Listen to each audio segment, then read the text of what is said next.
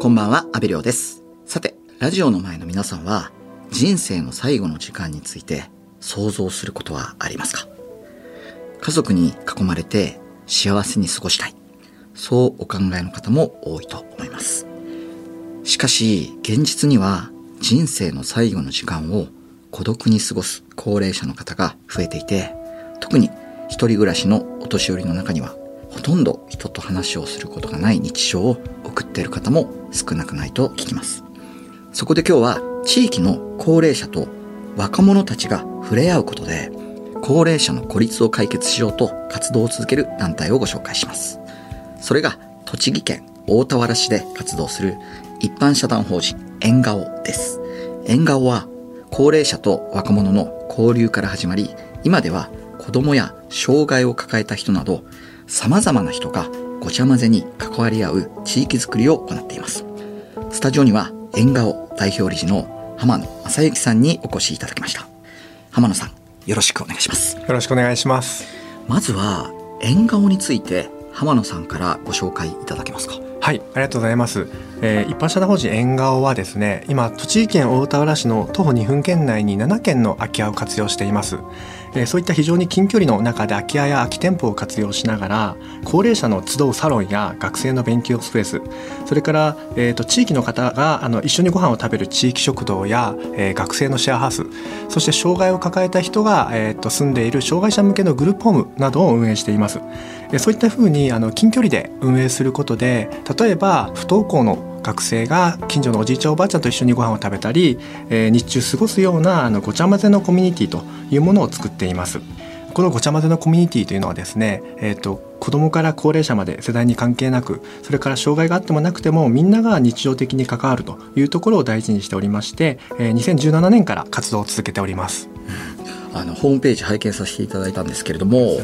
ごちゃ混ぜの街、本当に楽しそうですよね。ありがとうございます。やっぱりその徒歩2分圏内に、うんその高齢者の方が集う場所とか学生が集う場所とかそういうのが集中すると、はいなんとなくみんな顔見知りみたいな雰囲気になるんですか？あそうですね。やはりその近距離ということは非常に重要な鍵だと思います。ただもう一つはその中で例えばみんなで一緒に食事をする時間を作ったりとかあるいはいつ行ってもみんなが集まってるこうサロンを作っていたりとかその近距離の人たちが交流するあるいは交流しなくてもいい仕掛けはいくつか作っているというところも大事なポイントかと思います。ごちゃ混ぜの街ということなんですがなぜそうしたビジョンを持って縁側を設立しようと思ったんですか？はい、えっともともとは実はごちゃ混ぜの街というのはあんまりこうイメージもなくてでその大元は私も実はあのカンボジアやフィリピンで海外ボランティアをしていた経験があってでそのさらに前にあのやっぱり東日本大震災というのが大学1年生の終わりの3月にありましてで本当にこう何もできないっていうのが悔しくて、まあえっと震災の復興支援のボランティアをやっていく中でなんかこう目の前で困ってる人を助けるっていうことがシンプルにこう自分を好きになれる一つのきっかけだなというふうに思ってそれがすごく僕の中でも大事な時間になり、まあ、そういった経験を得て大学を卒業して作業療法士になったと。で作業療法士としてあの病院で勤めていたりとか施設で勤めてたりしながらあの地域で実は高齢者が孤立しているっていう現状を知ってですねなんかこう一生懸命生きた人生の最後がこう孤立して終わるっていうことのその現実がなんかすごくこう悔しくてでもう少しそこを考えるとなんかこう一生懸命生きても最後孤立する社会の中で若者は未来に希望を抱けないんじゃないかみたいなところの思いもすごくあってですね。でそこからあの高齢者の孤立を解消しようとするような思いであの法人を設立してでその高齢者を孤立しない地域社会っていうのはどういうものなんだろうというのを求めた結果ごちゃ混ぜに行き着いたというような形になります。あのーまあとはいえそこに自分のための人生とか、いうことの、まあ、欲のようなものとかってあんまり浜野さんって迷いはなかったんですか？いや基本あの今の縁側もあの自分のためにやってるっていうふうに僕は割り切っていてこれはスタッフもみんなで割り切っているんですけれどもでもっと言うと僕らの合言葉はあの今日のビールを気持ちよく美味しく飲める日を過ごそうみたいなのを合言葉にしててで意外とそれって自分の趣味ばっかりやってたらなんかそのうちそのビールも最初は美味しくてもなんか美味しくなくなっちゃう気がしてでもなんか自分が頑張った結果誰かが喜んでくれたっていうその事実って一番ビール美味しいんじゃないかなと思うのでただ自分のためにやってるっていう感覚はすごく強いですね。いやでもその今日のビールを美味しくするための仕事をしようって名言ですよね。で も結構すごい大事ですよね。多分みんなその通りって思いますよね、はいはいはい。あのちょっとお話戻しますけれども、はいその作業療法士の仕事をされていて、まあ、その制度の範囲内ではなかなかアプローチすることができない人たちの存在をたくさん見てきたっていうことをお伺いしたんですけれども、はい。具体的にはどういった人たちが見えてきたんですか？はい、その作業療法士として働いていく中で例えばこう骨折してリハビリを受けに来るおじいちゃんがいると。でそのおじいちゃんに話を聞くとずっと1週間に1回も人と喋らない生活を1年間送ってきて家からずっと出なかったと。で久しぶりにちょっとなんとか散歩したいと思って出ようとしたら骨折したっていう人の話だったりとかあるいはそういった同じような生活をしてる方が認知症になってリハビリ受けに来るみたいなことを聞くことがありました。でそこを見ていくとですねあのまあ1週間に1回も人と話さないでずっと家の中にこもってればそれは筋肉弱りますよね。でそれは認知症になると。でそうなってからやはり日本の制度って介護とか医療でサポートしていくんですけどいやそうなる前にもうちょっとできることあったんじゃないのかなっていうところの思いがまずあってでかといってじゃあそれをどうやったらできるんだろうっていうのを作業療法士の視点で探っていくと意外と制度の中でできることって実は少なくて制度で救える人は実は救えているんですよね。だけどこの制度の対象外になってしまったりとかいうところの狭間を見てですね、えー、と作業療法士という肩書きは一回外れてしまうかもしれないけど制度外のところで何かやってみようというところのあの動きがありました。なるほどあの実際高齢者の方のお宅を訪問するようになっていった浜野さんなんですがその場面で見えてきたことってありましたか？はい。えっと、僕がよくお話をするのは例えばあるおばあちゃんが、えっと、ご家族様と同居されていたんですね。でも実はあんまり関係性が良くなくて、まあ、会話がほとんどなかったと。なんとなく多分安倍さんとかこうリスラーの方もあのイメージ湧くと思うんですけどおばあちゃんと息子さんの2人暮らしとかあるいはおじいちゃんと息子さんの2人暮らしとか、まあ、もちろん娘さんでもいいんですけど関係性が良くないけど一緒に暮らしてる事例って決して少なくはないと思うんですよね。そうするとあのある研究ではえっと、独居高齢者よりも同居家族のいる高齢者の方が孤立してるっていうあの結論もあるぐらい、まあ、同居高齢者だから孤立してるわけでもないし同居家族がいるから孤立してないわけでもないという中ででも制度上は独居高齢者向けの制度ばっかり手厚いと。だけどこれって制度上は戸籍上同居家族がいるので独居高齢者向けの制度が使えないんですよ。いう中で、えーと、僕が一番ショックだったのは寒いから来てくれみたいな電話があったんですよね。でどういうことだろうと思って訪問したら「ここ最近寒いと」で「寒いよね」って気温下がってきたよね。って言ったらあの「もう一枚布団かけて寝たいんだけどタンスから布団出せないから自分じゃ」ああのわかりますよね？こうタンスがあって、うん、そこから重い布団出すって出せないから、はい、えーと、寒いまま1週間我慢して寝てたんだって言うんですよね。でこれってかなりしんどかったよねと思ってなんかそういう時に気軽に頼れる相手がいるかどうかってすごく大事なんじゃないかなと思います。うんなるほどね。あの高齢者の方のお宅に、若者と一緒に訪問されているっていうことなんですけれども、はいうんうん、その若者たちはどんな方たちなんですか？えっと、今私たちの活動には年間延べ1,000人ぐらい若者が来てくれているんですけれども、えっと、その若者の中には、えっと、もちろんあの地元の大学生とか車で1時間ぐらいかけてくる大学生も多くいるんですが、えー、中には学校が合わなくて不登校になってしまった中学生高校生も多くおられます。でそういった子たちはですねあの出会った時は自分に自信がなくていや人とはコミュニケーション取れないみたいなことを言うんですけど、まあ、とりあえずあの寂しがってるおばあちゃんいるからとか話したがってるおじいちゃんいるから一緒に行こうよって言って一緒に行くくと、まあ、あの一方的に話しかけられてで帰り際に「ありがとう」って言われてでなんかこうおじいちゃんおばあちゃん満足してるんですよね。でそうすると学校が合わなかった中学生が帰りの車の中でなんか感謝されました。みたいな感じで嬉しそうにしてちょっとずつそれが積み重なって自分に自信持っていくみたいなところの景色を見せてもらってますね。なるほどね。あの実際お年寄りの方々と接する際に、はい、浜野さんが心がけていることってありますか？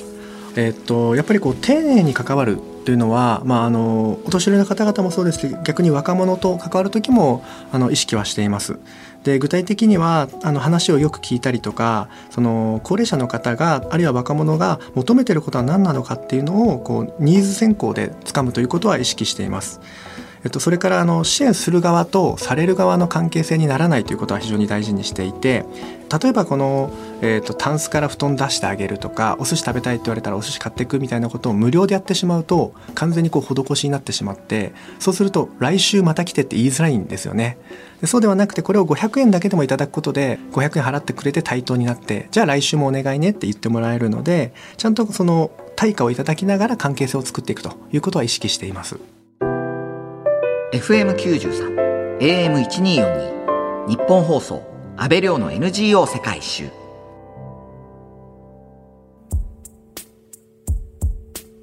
今日は栃木県大田原市で活動する一般社団法人縁顔代表理事の浜野正幸さんにお話を伺っています。縁顔では大田原市に7つの空き家を改装した施設を運営しています。一番最初に作られた施設はどういったものだったんですか？はい。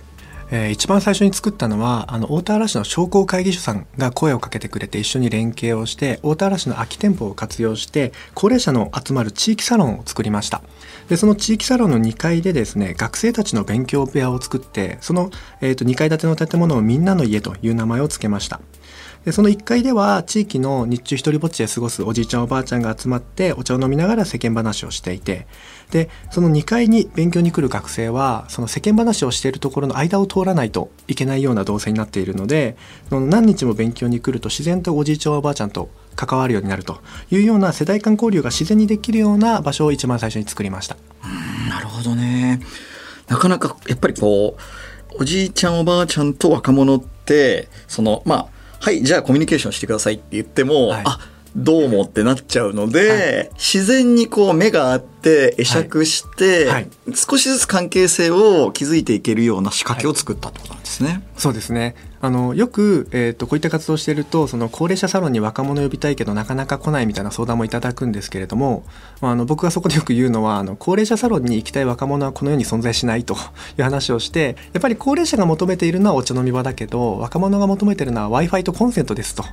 でじゃあ高齢者の求めてるものを1階にでその2階とか隣の部屋には若者の求めてるコンセントと w i f i を完備してでその2つが合わさるっていうこっちのニーズを動線で作るみたいなことはよくあのお話ししてますね。うんいや見事な設計ですよね。ありがとうございます。これはあの僕だけではなくて商工会議所さんと本当にこう連携して相談しながら作ったことです。みんなの家に通い続けることで年寄りの方々そして若者にはどんな変化がありますか？はいえー、お年寄りの方は若者が扉をきちんと閉めないと閉めに行ったりとかあるいはこうお客さんにお茶を出したりとかこうただお茶飲みに来るだけではなくていろんな仕事をしてくれるというところがポイントかと思います。えーと、面白いのは例えば僕らこう縁側にこう電話をかけるとまずおばあちゃんが大体出るんですよね。で何て言っていいか分かんないって切っちゃったりとかしてそれがすごい大事なあの出演依頼だったりするんですけれども まあそれはもうしょうがないとしてまずあの縁側にかけるとおばあちゃんが電話当番やってくれたりとかあの結構宅配便は全部おじいちゃんおばあちゃん受け取ってくれるので取り忘れもないですしでその中でこう若者にいろんなことを教えてくれることもあったりとかこの間もあのすごい戦時中の話を若者に一生懸命してるおじいちゃんとかいましたねあるいは学校合わなかった高校生大学生がお年寄り相手だとコミュニケーション取りやすいというところでちょっとずつなんか自分って意外とコミュニケーション取れるのかもっていうふうに自信をつけてきて自分から話しかけに行ったりとかそういった双方のいい変化が見えています。うん高齢者も若者もさまざ、まな理由でそのコミュニケーションにこうハードルを感じている人たちが、はい、まあ、昨今多い中で、うん、そこのハードルをうまくこう調整してあげて、はいはい、コミュニケーションしたい者同士がうまくこう、交われるようにしてるんですよね。そうですね、まあ、トラブルもたくさんありますけど ま自然とコミュニケーション取れる環境を作るとかその支援するされる側で固定しちゃうときっと大変になるのでみんなでお互いにこうこういう場を作っていこうねみたいな掃除は自分たちでやるとかあのそういった感じのあの場を作るっていうところは意識しています。なるほど、まあ、そういった活動から高齢者と若者たちの交流ごちゃ混ぜに手応えを感じたところでさらにどんな施設を作っていったんですか？はい。えー、縁側に関わる若者の中には家にいる場所がないとか家と距離を置きたいというような子もあの時々おられます。で一方で私たちの活動を見て起業したいと思ってやってくる若者もいます。そうした若者が宿泊して語り合える無料宿泊所の縁側ハウスというものを作りました。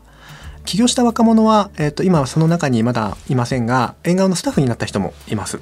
でその後そういった若者の中でさらにこうこの場所に住んで地域づくりをやりながら生活していきたいという声も大きくなったので若者たちの共同生活ができるソーシャルシェアハウス縁側層というものもオープンしています。なるほど。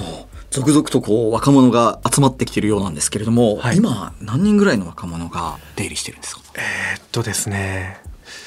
実は把握してないというのが正直なところなんですけれども、えっと、活動に来る若者でいうと年間延べ1000人ぐらい。でこう常連というかほぼ毎日来る若者が大体5人から、まあ、10人ぐらいですね週に23回来る若者まで入れると10人15人ぐらいがこうわちゃわちゃと来ているというような感じになりますでさらにこう何かこう回収イベントやるよとかおじいちゃんおばあちゃんと外出するイベントやるから手伝える人ぜひ来てねみたいな感じで声をかけた時に時間があったら行きたいっていうような感じでこうグループがあってあの縁側コミュニティというグループなんですけどそのコミュニティには今70人の学生が登録してくれています。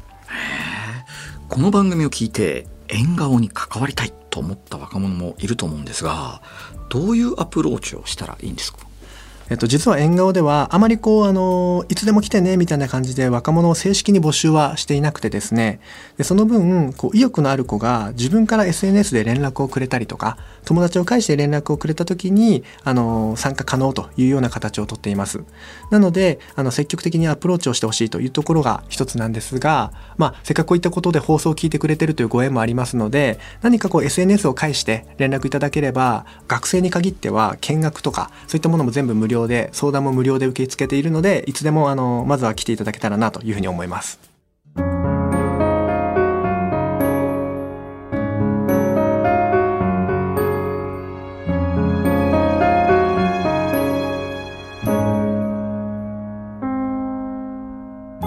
東京有楽町にある日本放送からお届けした安倍亮の NGO 世界一周そろそろお別れの時間です今日は栃木県大田原市で活動する一般社団法人縁側代表理事の浜野正幸さんにお話を伺いました。最後に社会貢献に意欲や関心がある若者たちにメッセージをお願いします。はい。えー、とにかく迷ったらまず行動するというところはすごく大事に伝えています。でどうしてもこう今の社会の構造上動かないと何も始まらないっていうのはすごくこう大きなものとしてあるのでまずは動くと。それはその現地に行くまでハードル上げなくても例えば SNS で連絡してみるでもいいですしあの話を聞いてみるみたいなところでもいいのでまずは行動するというところを大事にしたいと思います。で僕が意識してるのはあの丁寧に生きるという言葉がすごく好きで、えーと、学生時代に出会った方がこう余命宣告出て亡くなっちゃった先輩がいてその方も社会貢献に非常に一生懸命だった方なんですよね。やっぱりいつどうなるかってわからないじゃないですか。なのでやっぱ今この時しか僕らにはないので今この時を丁寧に生きるということをあの非常に大事に僕もそうですしあの若者の皆さんにもあの考えていただけたらなというふうに思います。確かに。いや今日一日丁寧に生きたなと思えればビールもうまいですよね。間違いない 次回は縁側の目指す街づくりについてもお話を伺います。浜野さん次回もよろしくお願いします。はいありがとうございました。よろしくお願いします。ここまでのお相手は阿部亮でした